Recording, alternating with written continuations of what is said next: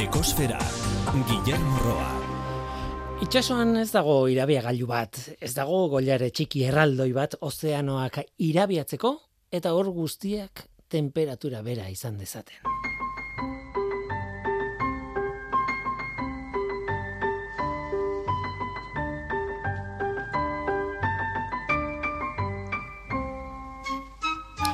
Kaixo dena ongetorri ekosferara. Atunek eta temperaturak oso harreman berezia dute. Egia da, atun espezie guztiak ez direla berdinak eta ez dira leku berean bizi. Baina denontzat dauraren temperatura faktore garrantzitsu bat. Aztiko ikertzaileek aspalditik kontatu izan digute nolakoak diren atunen migrazioak eta neurri batean urrotzaren eta urberoaren arteko muga aztertu behar da atunen joan etorriak ulertzeko toki horietan jaten dute eta beraz atunak muga hori lekuz mugitzearekin batera egiten dituzte toki batetik besterako migrazioak oso gainetik kontatuta. Baina kontatu dudan honetan faktore garrantzitsu bat falta da. Eta ez da euskeri bat.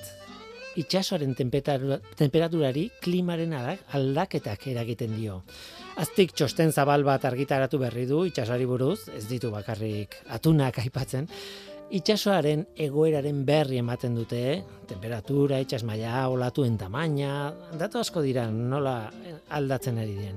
Eta noski, bizidunengan nolako eragina duen horrek guztiak hori ere kontatzen dute. Adibidez fitoplanktonaren eta zooplanktonaren berakada iragartzen dute aztiko adituek.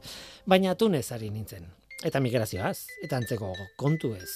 Ba, aztik argitaratutako datuak Nature Communication aldizkarian argitaratu duten ikerketa batetik datorz, eta datu harrigarri pare bat eman dituzte. Mila bederatziun eta berroita emesortzitik atunen migrazioari jarraituta ondori estatu daiteke mende amaiereko dat, atunak poloetara ere migratuko dutela. Askoz lehenago haien tamaina ere txikituko dela, eta haien estrategiak jateko eta ugaltzeko eta abar horiek ere aldatuko dituztela edo dagoeneko aldatuta dituztela, ja? Espezie guztiak, testu inguru guztietan, ba, noski, ez. Hauek titular batzuk besterik ez dira, baina asko dago zehazteko hemen, asko dago detailetan sartzeko, eta zehaztuko dugu ekosferan egunen batean ahaldela ikerketaren egilekin, beraiekin.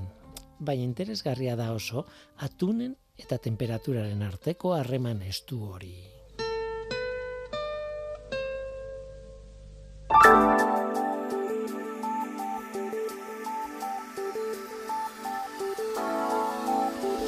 Ikus ezagun zein den atmosferako zeo biren kontzentrazioa, igandeko datua da azaroaren hogeita laukoa. Barkatu, ostiraleko datua da azaroaren hogeita laukoa, zeo bi kontzentrazioa lareunda hogeita bat puntu berrogeita zazpi ppm izan zen maunaloa sumendiaren behatokian, neortua. Aurreko asteko balioaren oso antzekoa da, oso altua behintzat. E, iazko azaroaren hogeita seiko datuarekin konparatzeko daukagu, lareunda emesortzi puntua mar ppm, eta haien arteko aldea iru ppm-koa da. Asko da. Eta horrek adierazten du zeo bi kontzentrazioak jarraitzen duela igotzen urtetik urtera, eta, eta bakizu, hori ez da berri ona. Egoera ideal batean zeo birekin kezkarik ez izateko, kontzentrazioa, bueno, izan beharko luke, berreunda lauro gehi ppm ingurukoa, eta ez lareunda hogei ingurukoa. Gaur ekosferan Pirineotara goaz, bertako landare loredunak begiratzera goaz. Begiratzera eta adituak han nola egiten duten lan ikustera. Mm, arantzadiko botanikariak inventario genetiko moduko bat egin nahi dute, Pirineotako landare loredunen espezie guztiekin. Eta proiektuari Filopir izena jarri diote, eta Pablo Tejero eta Anaiz Michelena izango ditugu gurekin gaur lan horretaz hitz egiteko. Gainera ostoen arteko melodietan, bueno, eh, John Denver daukagu, kan John Denverren kanta bat. Baina lehen da bizi mirari antxustegirekin izango gara, irit, haren iritzea jasoko dugu gaur, erregai fosilek jasotzen dituzten diru laguntzei burzitzein behar digu. Hori da gure gaurko eskaintza, zu ongi etorria zara, murgildu zaitez, gure kosferan. Euskadi Gratian, Ekosfera. Mirari Antxustegi. Aspalditik ezaguna da erregai fosilen erabileraren eragina gure bizitzako arlo guztietan. Energia iturri, erregai, material eta konposatu kimikoen lehengai, beroketa klimatikoaren eragile nagusia edo ingurumen kutsaduraren jatorri. Azken hauek izurketengatik eta produktuen kontrolgabeko zaborreratzearen ondorioz. Egoeraren jabetzeak berarekin ekarri du azkenengo urteetan erregai hauei alternatibak bilatzaren bidea. Energia sorkuntza aldetik, energia berriztagarrien esarpena eta materialen arloan, orain arte petroleoan oinarritutako material batzuk beste lehen gai desberdinetatik lortutako eta biodegradagarriekin deskatzen hasi gara. Honela, multimilioi petrodolarren negozioa duten enpresa eta herrialde asko, bere diru iturriak agortzeko beldurrez, aspelditik hasi dira bere kontrapropaganda egiten. Naiz eta ikusi aldaketa naita eskoa izan behar dela, aldaketa hori geldetzeko edo astirotzeko asmoz. Tresma garrantzitsu bat prozesu honetan desinformazioa izan da eta bere horretan jendearengan asko kalatzen duen argudio indartsu bat erabiliz. Aldaketa garestia da eta teknologia berriak esartzeak diru laguntza publikoa handiak eskatuko ditu. Kaleko jendearen gain esarriko diren zerga berriak sortuz. Eta gezur omun guztiak bezala, egia kutsu txiki bat badauka, Azken batean, errazinisteko kontu bat da. Denok dakigu zerbait berria erosterakoan dirua kostatuko zaigula. Eta zer da erregai fosilen konpainiek esaten ez dutena? Ba, orentxu arte kaleko jende askok etzekien datu garrantzitsu bat. Erregai fosilek diru laguntza publikoak dituztela. Erraza da eskonturatzen. Ematen du logikoaren kontra dijoala. Horren beste diru egiten duen industria bat nola egongo da ba, diru laguntzan beharrean. Ba bai, eta ez da kalderila. 2008an saspi trilioi dolar inguru jaso duela sektore honek argitaratu da. Hori amabizero dira zenbakiaren atzetik. Eta 2008ko datuekin konparatuz euneko geita bosteko igoera. Baina nundik, ze formatan? Balaguntzak forma askotan iristen dira. Zerga murriztapenak ekoizpen irabaziei eta laguntza zuzenak kontsumoari, energia prestioak murrizteko, besteak beste. Baina ze arrazoi egon daiteke laguntza horiek emateko? Ba, energiaren kostua kontrolatzeko eta kontsumoa sustateko diote. Laguntza hauek gabe, gizarte ekonomiak lur joko lukela diote langabezi handitu eta energia bermea mehatxatuz. Ez da mehatxu makala. Beraz, gaur egun, erregai fosilen enpresek sekulako truko magikoa egitea lortu dute. Gure gobernuak energia trantsizio arduratsua eta ingurumen babesa bermatzeko indarrak eta dirua energia fosilen erabilerari urrundu beharko ligukeen bidea jarrai beharrean, erregai fosil horien erabilera bultzatzeko diru laguntzak ematea naiz eta erabilera horrek dituen ondorioak klima aldaketari eta ingurumenaren ondatzearekin batera osasun arazo larriak erakarri. Ondorio hoiek inpaktu ekonomiko eta sozial garrantzitsu bat dutela albo batera utziz. Eta gero, trantsizioa garestia dela diote.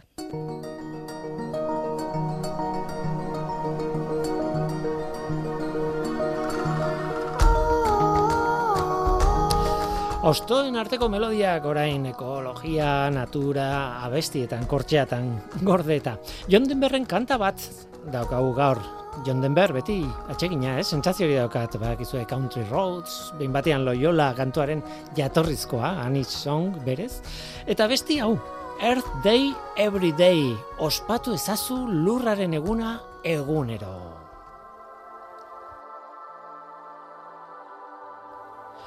Hori da John Denverren proposamena, hain zuzen ere Earth Songs izeneko diskokoa, mila bederatzen da laurogeita mar, duela gutxiko alegia. Entzun abestia penetan salto bitxiek ditu eta, eta ea zer iruditzen.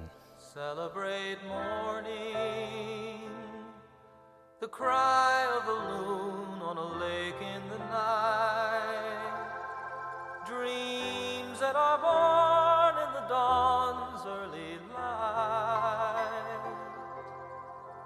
celebrate morning. celebrate living, the laughter that sings in the heart of a child, freedom that flies to the call of the wild, celebrate living. Celebrate evening, the stars that appear at the loss of the sun. Whispering winds, we are one, we are one.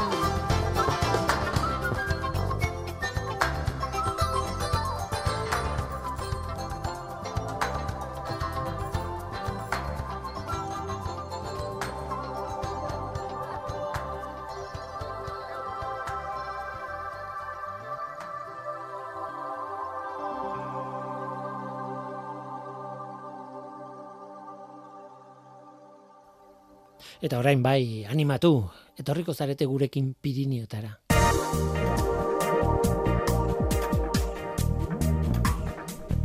Ekosfera, Euskadi Gratian.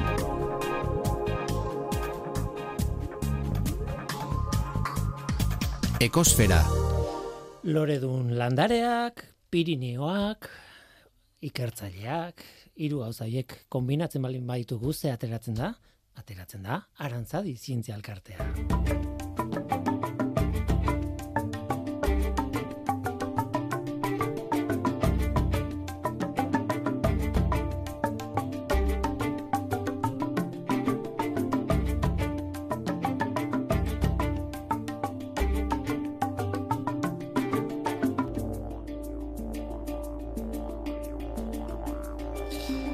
Badakizu, eh? gu saltoka ibiltzen gara arantzadin e, sail batetik bestera, departamentu batetik bestera, eta oso noizean behin botanikarekin egiten dugu topo. Anaiz Michelena Larrañaga, kaixo ongi torri. Kaixo. Ez da lehenengo aldia, hemen zaudela eserita, Ez, ez, ala aulki horretan txe, Bai, uste dut. Ze memoria ona duzu. Eh, bai, ez dakit zergatik, ez, Bai. zure irudia aulki horretan gogoratzen. Bai, bai, bai, mentxe izan zen. Baina berrikuntza bat ere baukagu Pablo Tejero Ibarra, Kaixo. kaixo, ongitorri, biak botanikako ikertzaileak, biak arantzadikoak, Hoi da. eta eta e, proiektu zoragarri bat besapean hartuta. Zoragarria beti izaten da hasieran. Gero egin in behar da, ez? Eta orduan ikusiko da. Ikusiko dugu justifikazioa. Ea, onartzen diguten, edo, eh? Bai, Eh, bai, bai, ilusioekin. Bai. Proiektua Filopir deitzen da eta o, izen horretan ja dago e, nolabait ezkutatuta, ez? Gaia, ez? Filopir Pirinetako landare loredunak, landare guztiek ez dutelako lorea botatzen eta bar, bueno, e, hitz egingo dugu horre buruz, ez? Baina baina gainera e, hau proiektu izugarri handia da zentzu batean, da inventario moduko bat, ez? Nik e, etxean jakin beharko banu zer daukadan nire gelan, eta badeitut gauzak, ba, hasiko nintzake pixkanaka eta faseka, eta ez dakit zuek gauza bera egin behar duzue, baina askoz gela handiago batean Pirineotan. E, gain, e, bueno, e, nola baita esateko, ez? Eh, bai, bai, proiektu honetan, eh, bueno, nola bait, eh, eh, mm, berritu izan dugu hain arte euki dugun ikuspegia, Hmm. eta oin arte lortu egin dena beste proiektu europear batzukin, ba, izan da jakitea ze landare dauden Pirineotan, eta non dauden. E, filopirrekin egingo duguna da, beraien ADN-a, beraien sekuentzia, zein den, jakitea. Baina, eh, hasieran, eske harrapatu gaitu grabaketak momentu poli batean eginan kontatzen gure bizitza profesionala zeintzen eta bar eta Pablo zuk esaten zenuen, ez? Gai hau ez da berria zuretzat. Esan nahi dute landare loredunak eh, Pirineotan, hori klasikoa da, ez ikertzaileen artean. Eta Eh, zure kasuan, Bai, bai, e, egia da, bueno, bai, ni tesia ja landare, e, pirin, piri, e, landare alpetarrekin edo, edo mendian bizi den landarekin egin nun, eta handikan ona, pues, jarraitu izan dut e, horretan ikertzen. Baina esan behar da, e, nolabait, e, e, arlo molekular edo genetiko honetan, e, Pirineoetan e, ez dela lan asko egin. E, baude hainbat arrazoi horretako, baina, baina alpetan edo edo esan behar agian i- Himalaian edo edo Andesetan egin den adina ez dela egin Pirineoetan pizkata Kuriosoa. atzeratuta gaudela. Bueno, hori da eskolak egon direla eta hainbat arrazoi. igual hau da momentua esateko agintariei aizue dirua inbertitu honetan, ez? Hainbeste hitz egiten dugu gure Pirineoi buruz eta ematen du gaina hemen Euskal Herrian zenbat maite ditugun Pirineoak, ez? Baina gero ez dakit kaso egiten diogu Bai, ala. horre kontuari begira, ez? Hala da, Willy, askotan guge eukere, askotan e, eukitzen dugu nolabaiteko mm, ikuspuntu, pues, ez dakit, gutxi etziten dugu gure lana, eta ez dugu hain, haintzat hartzen batzutan, da esategu, ez, gero, esaten egun arte, ez ez gure lanak balio bat du, eta ikertu nahi badugu, eta datuak lortu nahi badira, diru behar da. Ez bakarrik e, naia eta jende prestatua edo e, asko gustatzen zaiona bere lana. Ze lana gustatzea, ez? Gure, ez? Botan, botanika eta biologia gustatzek ez du esan nahi ogibide bat ez denik. Gainera, behar bat bezala ikusten dute. Ez bakarrik jakintzagatik, jakintza da igual lehenengo gauza, ez? Ikertu behar da, jakin behar delako. Baina baita ere, claro, e, gauden momentuan, larrealdi klimatikoaren jabetza hori izan dugu, edo badugu, edo ukiko dugu, edo baina batez ere, e, la, ba horixe, e, mendiko landare dia izan daiteke e, erakusle bat, nola doan asuntoa, zure kasuan gainera askoz lotuagoa zaude ba, itxaso ondoko e, ekosistematara, ez? Em, Bai, ala da, egokitu zait, itxaso inguruan asko baritzea azkeneko urtetan, ez? eta hori oso garbi daukagu baita ere badela, bai, dirazle bat, ez? bai, E, bai, klimaren- oso, oso zaurgarriak dira ere klima aldaketaren aurrean.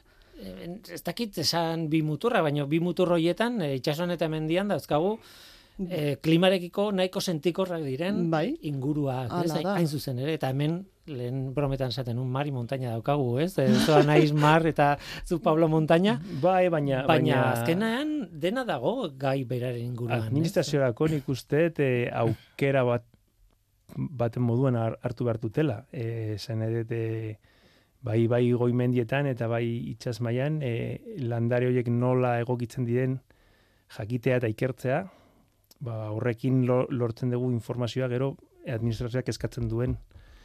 Galderei Bai. erantzuteko zer, Claro, claro. zer gertatuko den eta ematen dugu jakingo dugula horrela momentu Hala da, Bai, bai, ko- da. kontu hauek ez dela, Ez. txosten bat, eta Bai. datorren hilabetean baukazu txosten, ez, ez. Bai, askotan ere kudeaketara ez bideratzen da dirutu herri gehiena eta kudeaketa on bat e, jakintzarik gabe, ba, ez da kudeaketa ona.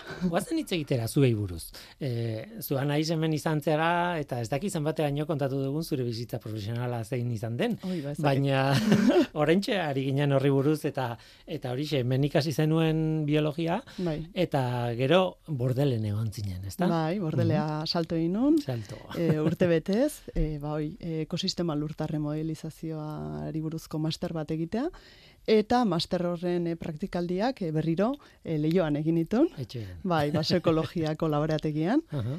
Eta gero ja bukatu nuenean, ba, bi urte egon nintzen, artikutzen, hango baso ederretan, Bai. eta asko gozatu nuenan, eta gero ja arantzain suertatu zenian lantxo bat egon zitekela botanika saian, ba, bueno, ba, aurkeztu nintzen. Eske artikutza esan duzu eta nik lehen erdi brometan ere bai esan dut laborategian. Niretzat artikutza da laborategi erraldoi bat biologiarako, ze garai batean egontzian e, burdinolak, edo ez dakiz ze, ze motako esplotazioak zeuden, baina momentu batetik aurrera esan zen, bueno, hau babestuta dago, ezin da sartu praktikamente, eta egonda ez dakizen bat urtez, Hala da. itxita, eta ikusi dezue nola berreskuratzen den, ez? Hala da, Ordan- gainera, laborategi izaten ari da, oaintxe bertan, zeurtegia egin zuten ustu, Hustu, eta bai. ustutzeakoan geratu zen sedimentu soil guztia ikertzen ari dira, bueno, ba, hainbat parametro bertan ez, eta baintare, landare aldetik ez, gure arlotikan nola ate, eh, ateatzen ari diran landare hori, Claro. ze landareat saltzean lehenengo, gero nola espezializatzen duan eremua,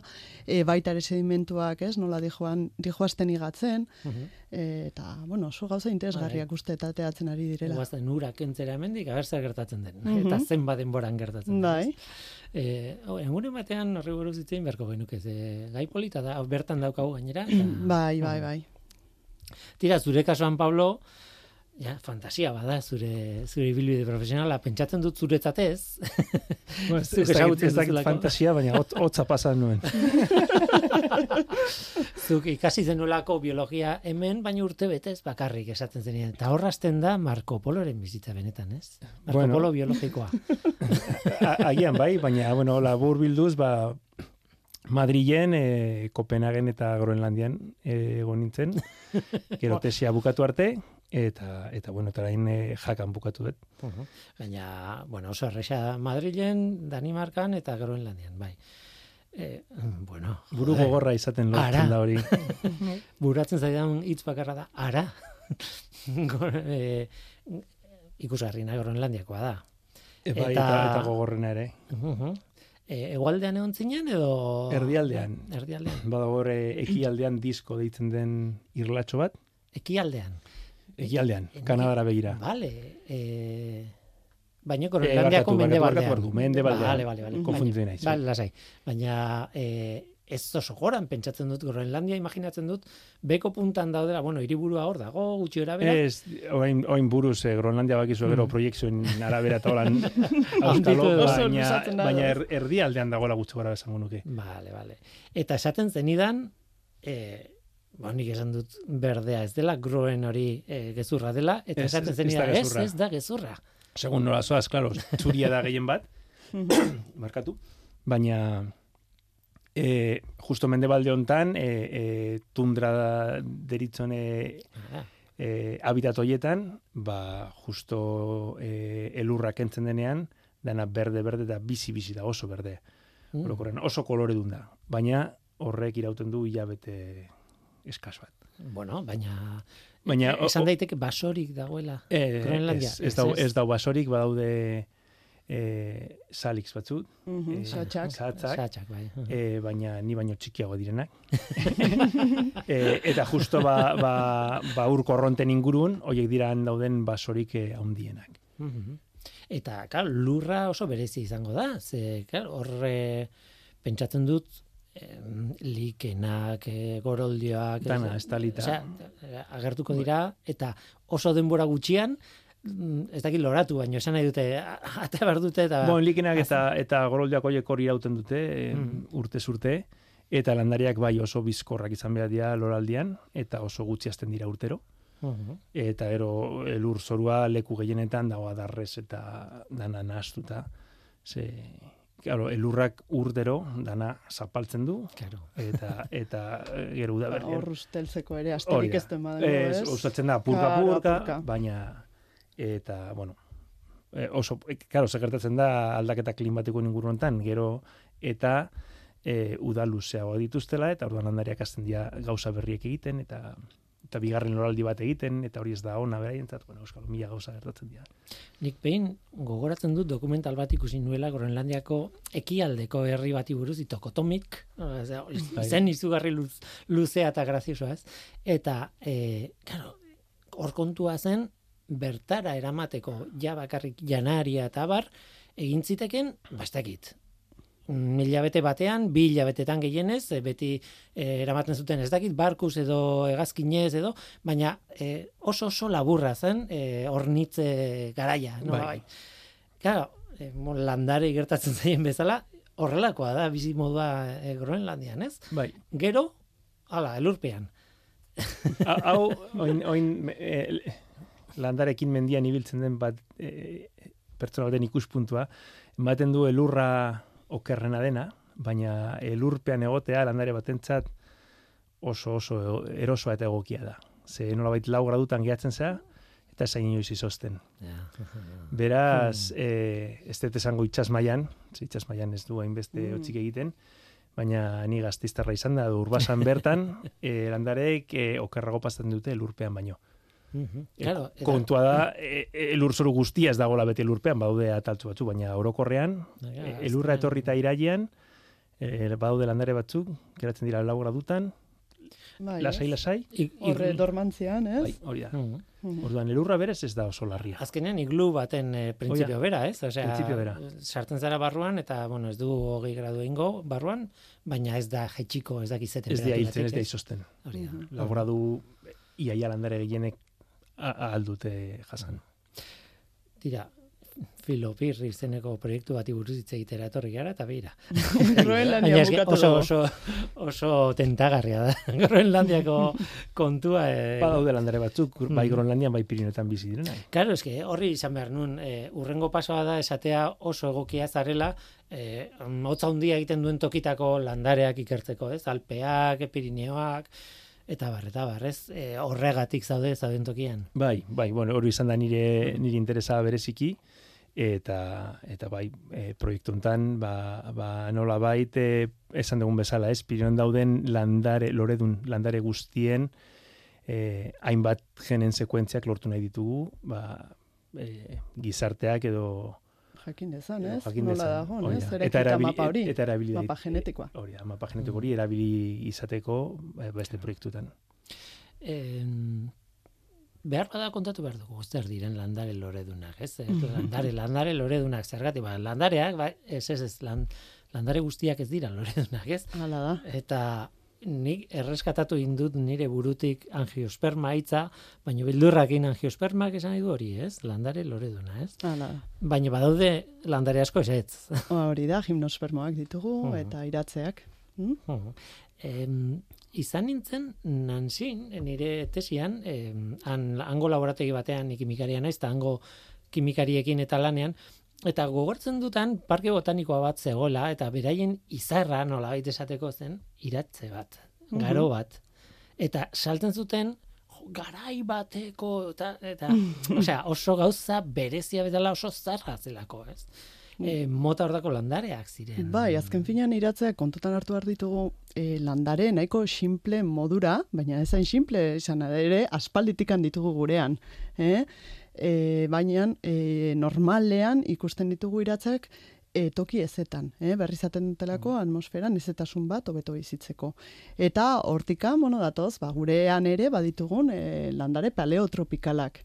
eh? Hoien artean asko ba iratzeak direnak. Mhm.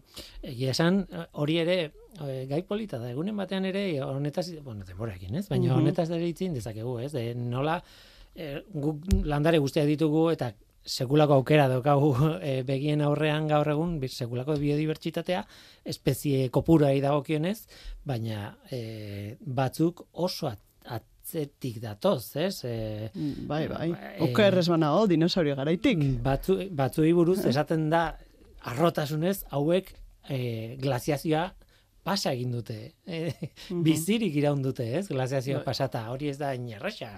Ez dakit e, zeinentzako galdera den, baina... Bueno, bion, biontzat, nik uste e, salde batetik e, dinosaurioek e, iratze asko jan omen zituzten. Osea, garai hartan iratzez beteta segondana. Eta handikan aurrera, e, e, landare lo- loredunek ba hasi ziren e, arrakasta eukitzen. Mhm. Eta orain gaur egun gehiengoa dira, baina oso oso gauza berri berria da. Eta nola baite, era geologiko kontan glaziazioak dira postrea. Azken, azken, azken, Azkeneko edo, bai, post, edo postrean ondoko patxarana, ez da egite, azkenengo, azkenengoa. Baina egia da, klima aldetik aldaketa oso bortitzak eta azkarrak ekarri dituela.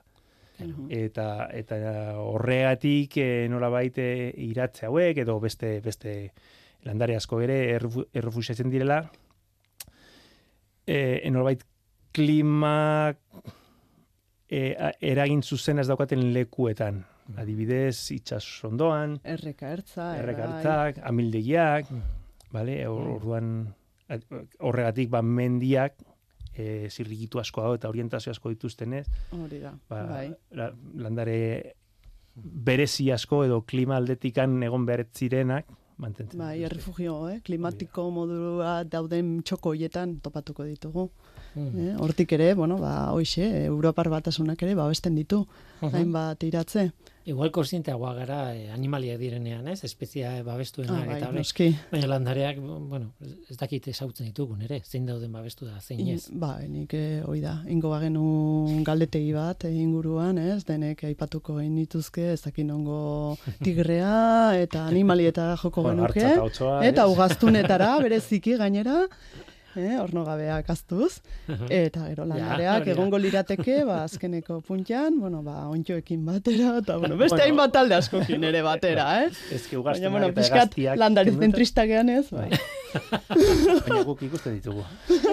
Bai, bai, eta eskerrak horta beten egia esan, e, e, baina deno gogoratzen gara landareekin, ba, halakotan, ez, klimari buruz hitz egiten dugunean, eta, eta Bai. egia da, adibidez, e, Pirineotan eta bar askotan aipatzen dena da, Pirineotako loreak eta e, ze altueratan hasi dien, ba, hau lehen be, berago Orain ateratzen bai. ziren, orain Mhm. gorago daude, ezak- eta dena da klima, klima, klima, klima, ez?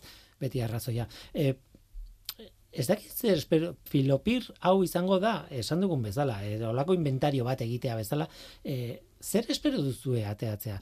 Nik e, irakurri dudan informazioan, hori, iru mila eta zeireun e, espezie inguru omen daude e, Pirineotan, e, eta esan dizuet, ez dakit asko edo gutxi den, baina e, gauza ez ezagunak ere badaude, edo behintzat genetikoki, genetikoki ez ezagunak direnak. Bakit bi galdera aldi berean galdera dela, baina... E, begira, bizkate e, kuriositate modun, e, badago e, estatu mailan flora iberika ditzen den e, liburua, eta, eta liburu hori hasi zen, bueno, dira, ez dakit hogeita piko e, volumen ezberdin, e, hasi zen laro gehi, ni, ni jaio nintzenean. Vale. E, mila beretzen laro gehi garren urtean, hasi ziren horrekin, eta iaz bukatu zuten. Bueno, bukatu, bukatu, ez? E, er, bueno, Bai. printzipioz bukatuta dago. Bai. Berro, berrogeita piko urte, e, nola bait esateko e, ofizialki badakigula zer dagoen Iberiar penintzulan. E, noski, e, gauzak aspaldi egin zirenak ba, berritu egin behar dira, Dire, bai. ez da, baina badako, e, badaukagu e, nolabait zerrenda bat.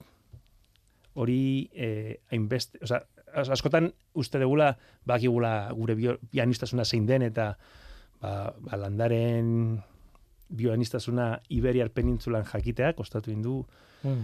berrogei urte baino gehiago. Orduan, e, pizkat, e- eta zenbat landare dauden, ba, sortzi mila inguru.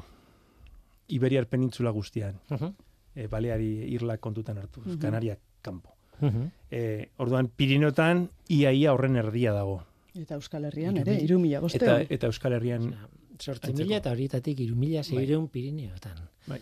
Eh, noski, beste lekutan ere landare berdinak azten dira, ez bakarri, osea, ez dira esklusiboak Pirinotakoak. Pagoa ez da bakarrik Pirinotan bizi. Mhm. baina baina emme Pirinotako landaretza e, aztertzeakoan e, ba Iberiar Penintzularen landaretzaren erdia ikertzen dugu. Nola nahi ere, gustatuko liteke konparatzea Alpeekin edo eh, esan nahi dute Pirineoan iru mila seireun Alpetan zer dago, antzeko zerbait, eh, bueno, igual ez dakit. Ez pixkat, pixkat gehiago, Pixkat ez, ez askoz gehiago. Aha. E, ez dut buruz, e, Ja, baina, baina lau mila, boste, e, lau mila, bost mila inguru. Mhm. E, Eta pentsatzen dut, bai toki batean, bai bestean, el, espezie endemikoak ere izango direla, ez? Bertan bakarri dagoenak, edo beste asko ongo dira toki guztitan, ez dakit. bai, denetari dago.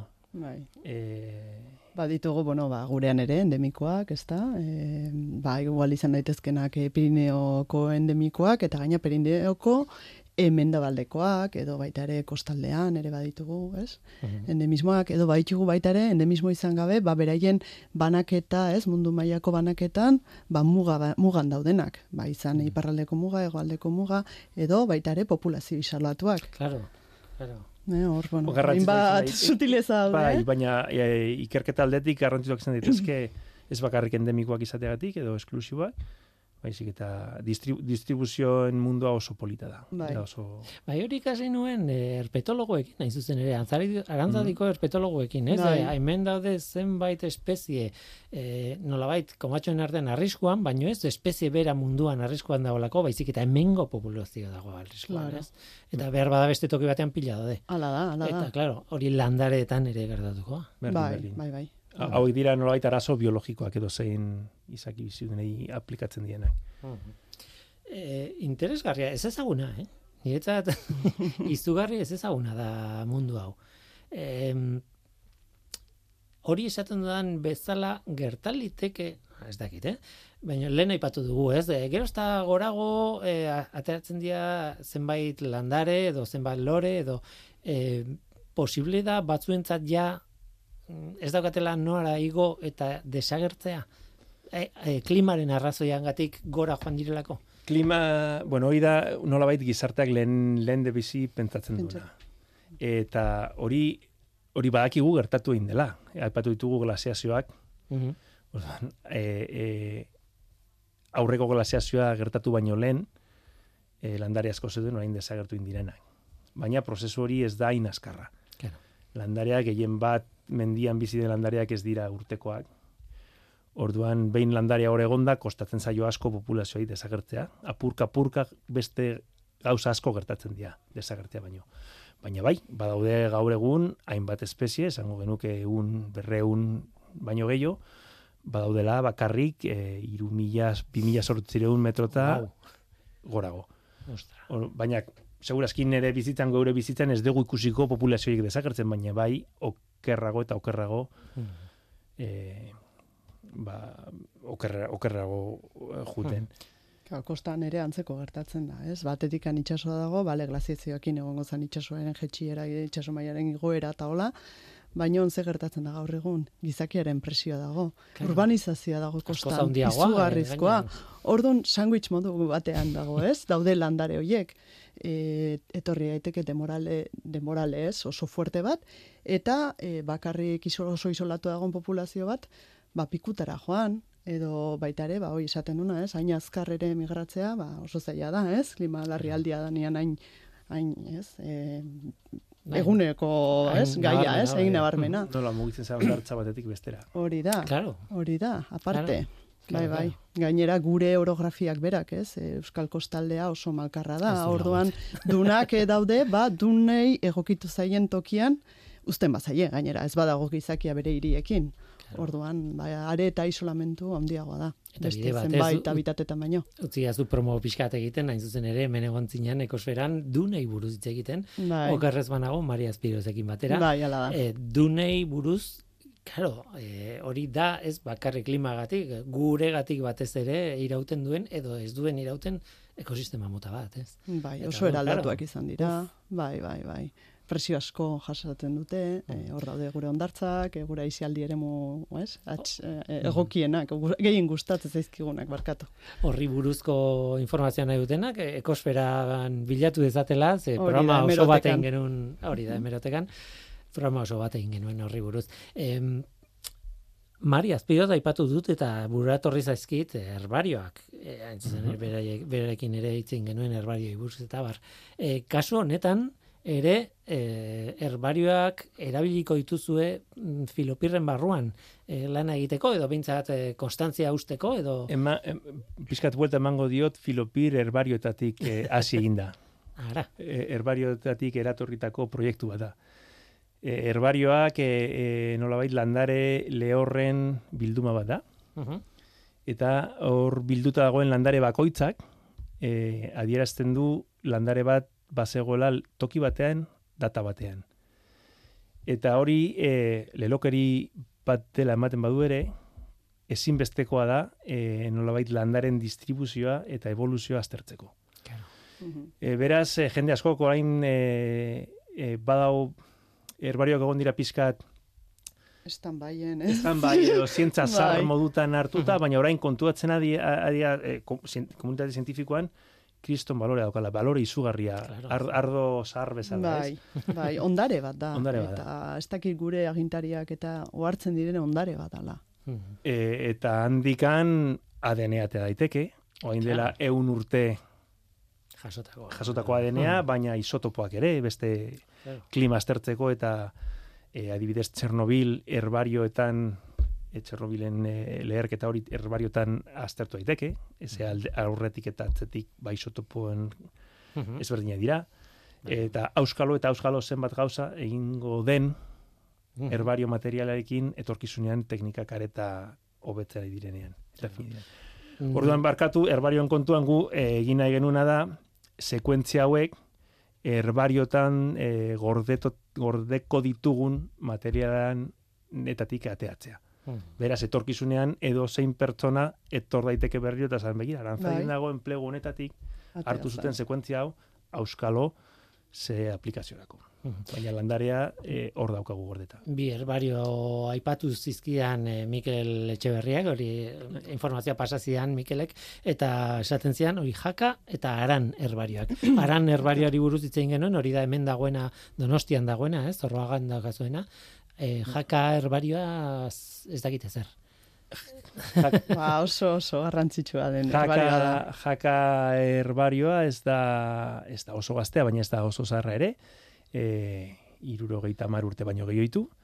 E, Hmm. Eta estatu mailan dagoen e, plegu kantitaten e, arabera irugarrena da. Osea, Wow. volumen haundi handi da, irureun mila ale baino gehiago ditu. Iruro mila. E, beraz badaude landare asko errepikatuta e, eta leku ezberdinetan hartuta. Orduan jakako herbarioa balio izan du e, Pirinotako flora e, deskribatzeko. Hmm. Eta izan da oso oso garrantzitsua. Eta orain nolabait e, ja- e, jarraitu nahi dugu herbario horri ba, nolabait e, pioneroa izaten eta garrantzia ematen filopir proiektu honen bidez. Claro, claro. Eta oso garrantzitsua da herbarioak e, elkarren artean lan Bai. egitea. Elkartrukeak ere Ze egiten ditugu. Hori. Ze pentsao adibidez, pues horitzarrez, e, zute badaukagula herbario batean, Claro. eta hor daukagu material guztia, pues kaltetzen dala. E, nola baite filopirren ingo duguna da, e, e, aztertzen dugun populazioaren duplikatuak Bai, elkarbanatu. Ba, elkarbanatu herbario ezberdinen artean. Kopiak izatea. da. Hala da, Estrategia honena. Bai, Ez beti, beti. bai. E, utziko diazue agintariak aipatzen zen lehen, aipatu dugu, ba, ze beharrezkoa dan, dirua sartzea ikerketan, eta bar, eta nolabait alde, kokatxon artean txarra esan dugu, beraien alde esango dugu hain zuzen ere filopir orain babestu dutela, eta hasi zaretela dirua jasotzen, hain zuzen ere filopir martxan, martxan jartzeko igualez. E, bultzada Bueno, bat emateko, ez? Nik uste e, bultzada izugarri handia izan dela e, di- diru laguntza hau jasotzea, e, Gipuzkoako foru aldundiak bere bere IGIG ikerketa proiektuak e, finantzatzeko deialdi hontan eta ba noski e, diru laguntza hori eskergu hasi gaitezke horretan martxan eta ba- eta batez ere laborategi lanak e, bidean Bueno, eta bain, barkatu, eh, produzioan bai. gaudela, Bai, bai, baita bai. ere esan behar da, urten, eh, bueno, ba, herbarioan, lantxo batzuk egiteko ere, Eusko Jaurlaritzan, ja, Eusko Jaurlaritzaren finantzazioa ere euki degula, eh? Eta zenbait urtetan ere lagundu izan digula. Bai, bai, aitortu behartzaionean, Bai, aitortu behartzaio, noski, ez? eta eskertu behar denean ere eskertu. edo, Mhm. mm, dela delakoari, eta egia da, em, gainera kasu honetan, herbarioa ba, gutxi gara bera badakigu zer den, baina ez dakit da- oso garbi daukagun azterketa genetiko batek zer suposatzen duen, ez? Hain, hain eskala hundian, ez? Gainera, ez? E, filopir hala ere e, urratxeka edo pausoka egingo da, ez? Faseka egingo da, ez? Baina kriston lana da hor, osea, ez dakit. eh, Bai, e, nola baite, a ber, hau be- beti bezala, dan, dan, dan, dan, danak, seguro ez dugula egingo, baina uneko laro geita meretzi koma sortzia espero dugu baiet. E, batez ere, landare batzuk hor omen daudela, baina gero baude amar, amarren bat landare ez ditugula berriro aurkitu, osea, horiek, Claro. hakien ez ditugu. Baina, bueno, dena delakoan, e, ustegu, ba, sortzi urtetan edo lan, e, hau burutuko dugula. Baina erdia, e, bi urtetan egin dezakegu.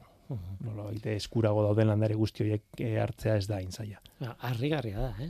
Harrigarria. Ze tartean genetika onda eta betena, badakit hau iz, oso urte gutxitan asko horreratu de- direla teknika hauek eh, eta egia da e, gu pandemia garaian PCR eh, termino erabiltzen genuen erresa erresa izango balitzu izala, baina nik karrera nengoenean etzan existitzen, edo ai- aizien garatzen, lako tubo...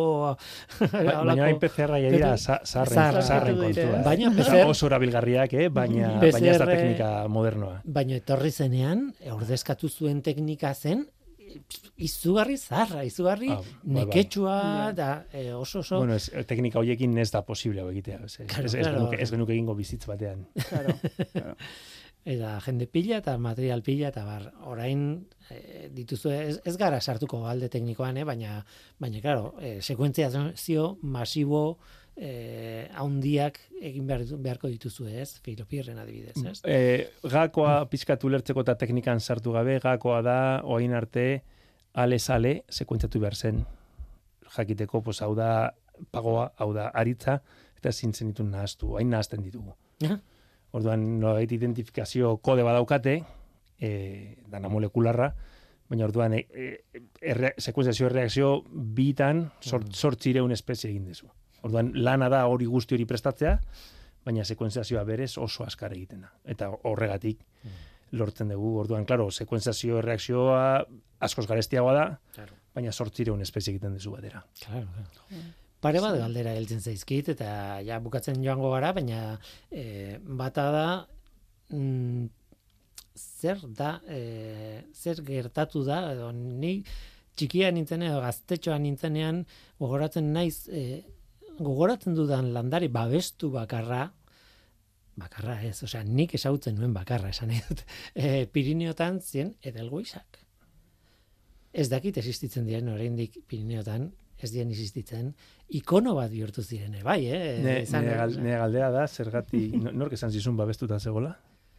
Nik gogoratzen dudan da, ne, ba, nire gurasoek eta bar, esaten zuten, hau ezin da, debekatuta dago hartzea. Hori, hori ez? uste dut pelikula horretatik etorri egin da. Bai. Ez dakit. Ez Baina ez da inoiz- Baina, bueno, oraindik anan ikusten dira, ez? Ez da- Eh, ez da- Souvenirretan Ez da da. inoiz egon babestuta. Ez da Ni, inoiz ni egon. dakidan ez, ez, ez ugaria da, baina gertatzen da emblematikoa bihurtu Bai. Eta debekatuta zegoena da hartzea eta saltzea. Ba, gorostiakin gertatu. arrazoia ez altzen urria, zala, oso urria, zala, oso gutxi gelditzen zala, eta oso momentu gutxian agertu zen. hoi baino urriago daude beste mila edo mila bosteun Ba, espezie. da. Baina egia da, e, claro, promozionatzen baduzu landari horren bila jutea, ba, ez dela egokia. Baina ni, Claro, daki, claro. ni dakidanez ez da inoiz zerrenda batean egon. Eta egon bada, aspaldi, aspaldi izan zen. Uf, galdera honek justifikatzen du elkarrizketa osoa niretzat. Baina emblematikoa egin zen. Claro. Eta, Ja. Claro, eh, claro. baina badaude landare askoz gehiola. Eta, eta jendea uste du, nire nire mendi, osea, udan zehar ikusten dut, ez dakit, berrogeita hamar egunetan, osea, oso, oso erraza da ikustea. Lekua proposean baldin bazaude. Claro. Mhm. Claro. Bueno, e, beste galdera da zure lanari buruz, zure botadun lanari buruz, ez? Azken batean e, zure eta zure lankide, ez dakit zenbat zaudeten implikatuta filopirro honetan, baina argi dago landare asko hartu behar direla. Bai. Eta horretarako kilometro asko egin behar dituzue, e, gainera mm, e- edozeinek ezin egin ezin duen txango bat, esan nahi dut ezagutu behar dira landareak, hauek bai, hauek ez, edo hau importantea da hemen jasotea, hau, bueno, berdin zaigu, e, ez dakit, hor kriston lana dago, landa lana, ez? Bai, bai, badago lana, baina baita ere hoi da, herbarioko pleguak ere, bueno, erabiliko dira. Bai, bai, noski. Eh, bai. eta, bueno, horri pixkatari induko du lana, baina bai, azken finean hor egon barko da, ba, pixkat prioriz, prioritateak ez markatzea, zer nahi dugun, eta, bueno, hoi aprobetxatuz, ba, beste hainbat landare hartzea ere, Mhm. karo, azken finean. Behin leku batera Behin zoazela. leku batea han junda, landare gehiago daude. hori da. Orduan, hori da. Mhm. Eta orduan ba zerrenda osatzen joan, eta, bueno, badago salsa, ezta? bai, bueno, e, lehene- lehenengo gauza da e, baimenekin hartzea.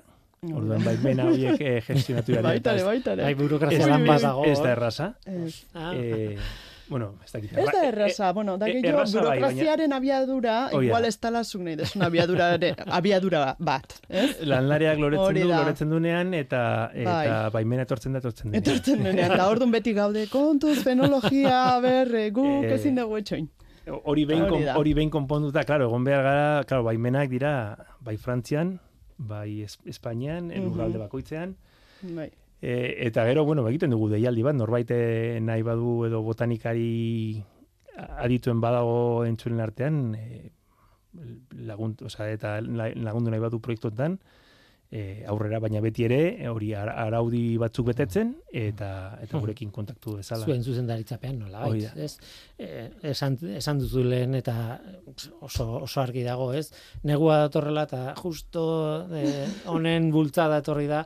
Eh, Hoi- momentu okerrenean, Bai, baina... Ez dakit hori mafal, ma, mafalda egin behar zuen olako, baina da ma, ma, mafa- mafaldan eh, komike bat egiteko. Justo, beti ematen digute dirua, Bai, eh, bai. momentu txarrenean fenologia aldetik. Bai. Orduan, bueno, Bueno. bueno eh, ongi eh, aurrera, baina Bai. Noski, baietz. baina landariak udan loretzen dira edo uda berrin eta Eta- ez, Behar ez, ez, gabon eta nero lentzero garaia. Eta hori da, eta gainera den mendia jutea hotzonekin, ba, esango jazu.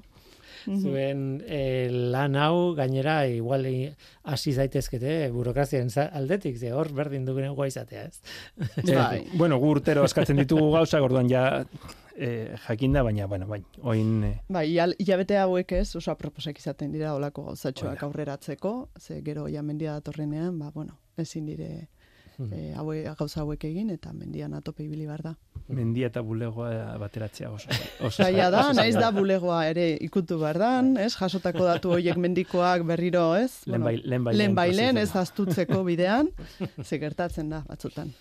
Batira, filopir izenak berak esaten du, landareak, bueno, ez du esaten e, em, landare lore dunak dienik, baina, bueno, landareak Pirineotan em, zer iruditzen, hemendik denbora batera, ez dakit bi urte diren, ez dakit zenbat die izango dien, baina biltzen bagia irurok berriz ere, eta gauza bera kontatzen badia zue, baina eh, lana egindakoaren ikuspuntutik. Emaitzakin. Ze ikasi dugun esan Eh, da. hori da. Bai, bai, bai. Noski baiet. Eta ze espero zenuten da ez da atera, edo ze es- ez zenuten espero eta atera da, ez? Bai, egongo dire gauzatxoak seguro. Seguro, hemen, bueno, hemen dauka, buruan daukaguna, ez, ez da izango kontatuko duguna. Noski. Hori, hori da zientzia.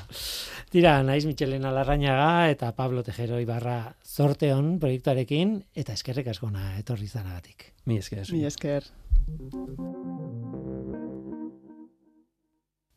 Eta gu bagoaz Mikel Olazabal eta Jose Alkain teknikan eta ni Guillermo Roa mikroan. Datorren astera arte ondo izan. Agur.